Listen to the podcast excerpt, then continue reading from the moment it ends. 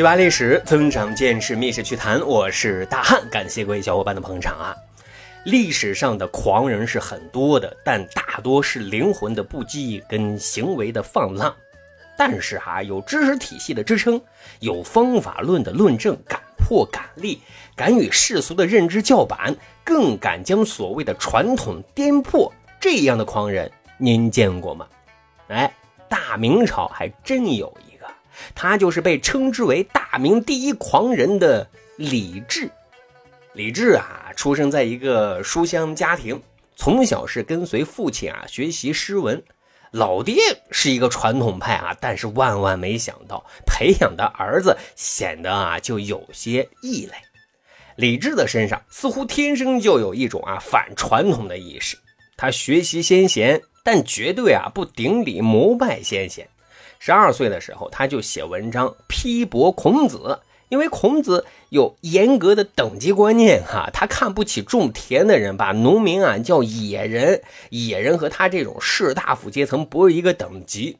少年李治就用自己的文笔狠狠地 diss 孔圣人，他呀在他的文章当中啊，将农民称为小人，故意唱高调，戏称孔子为上大夫孔丘。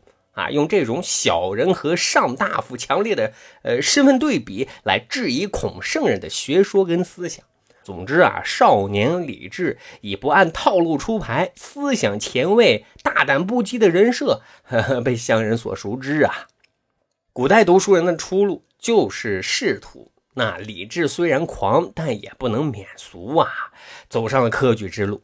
然而，二十六岁考中举人之后，他接连两次向进士及第发起冲击，呃，却都非常遗憾的落选了哈。幸运的是什么呢？后来他是以举人的身份啊，被举荐，呃，得到了一份 over，在河南辉县当一个教余啊，这是一个什么职位呢？就是呃，负责文庙祭祀跟教诲生源。可是再后来呢，他从南京国子监博士。跳槽到北京国子监的博士，最后在五十岁的时候啊，终于出任了一个实职，到云南姚安啊任知府。那这么讲来啊，看似理智的仕途，呃，还是比较顺的。但是，作为一个思想标新立异的革新者，墨守成规、因循守旧，肯定不是他的行事风格呀。而且，你看官场的条条款款、规矩又那么多，理智的灵魂怎么又能受得了这些呢？其实原因很简单，为了五斗米而折腰啊！啊，因为他得养活自己跟全家呀。我们都知道呢，明朝本身官员的收入他就不高，而且李治又不是那种吃拿卡要的官员，再加上前面供职的那些单位啊，也都是清水衙门，所以李治的生存是很辛苦的。史料记载说啊，李治一共有八个孩子，死了七个，其中五个死于营养不良，两个直接是被饿死的。这生活质量简直就是人间炼狱呀！所以在出任云南姚安知府的时候，李治给湖北黄安的好朋友耿定礼说：“啊，待我三年满，收拾得正四品俸禄归来，为居实计。”啊，意思就是说，等我三年任满，我用我积攒的正四品官员的俸禄来你这儿生活居住。哎 呀各位，这句话有两层含义啊。第一层含义就是说，三年正四品官员的俸禄。基本是可以满足他养老需求的。第二个意思，实际就想说他三年任职期满就辞职归隐。那按照现存的史料记载啊，虽然李治在云南只是为了混个养老钱，但他任职期间至少是勤政务实的。在他三年期满的时候，上级是极力挽留，民众更是阻拦车辆离去，不让他离开呀。但是李治那可是。去意已决呀！辞职之后呢，李治就来到了湖北黄安。他一边呢给老友耿定里的孩子授课，能多挣点零花钱，一边呢就开始潜心研究著述。在这里头呢，他再也没有啊所谓的条条框框的束缚，他卸掉了所有的面具，他将开始他的新传奇呀！他自诩自己是开古今未开之言，言古今不敢之言。所以这一时期，他是以孔孟传统儒学的异端自居，对封建的男尊女卑、假道学大家痛斥批判。他提出了啊，不可只以妇人之见为短见也啊，也就是说，李治在那个时代已经开始宣传男女平等的思想了。除此之外，李治也质疑。为女子与小人难养也的社会论调，他主张啊，夫妻之间应该相敬如宾，别老拿什么三纲五常来 PUA 自己的媳妇儿，坚决反对夫为妻纲，而且还主张婚姻自由，也支持寡妇啊重新寻找自己的爱情。所以这么看来，李治他绝对属于妇女之友啊。而这种冒天下之大不韪、超越那个时代的思想启迪，又是那么难能可贵呀！但历史啊，是一步一步行进，一个人的步子大了，就容易劈叉呀！啊，后来耿定礼去世了，他的弟弟刑部左侍郎耿定向对李治玩世不恭的胡言乱语甚是反感，但李治他却是坚信自己体系的，坚信自己认知是正确的。随后呢，他就只能离开耿家，搬到了麻城知佛院，一僧一俗，又是十年的光阴。而这十年呢，他又先后完成了焚书、藏书、同心说等等诸多著作，而这些著作也是李治的封神之作。你比如说他的焚书，焚焚火的焚，为什么取这个名字呢？因为李治。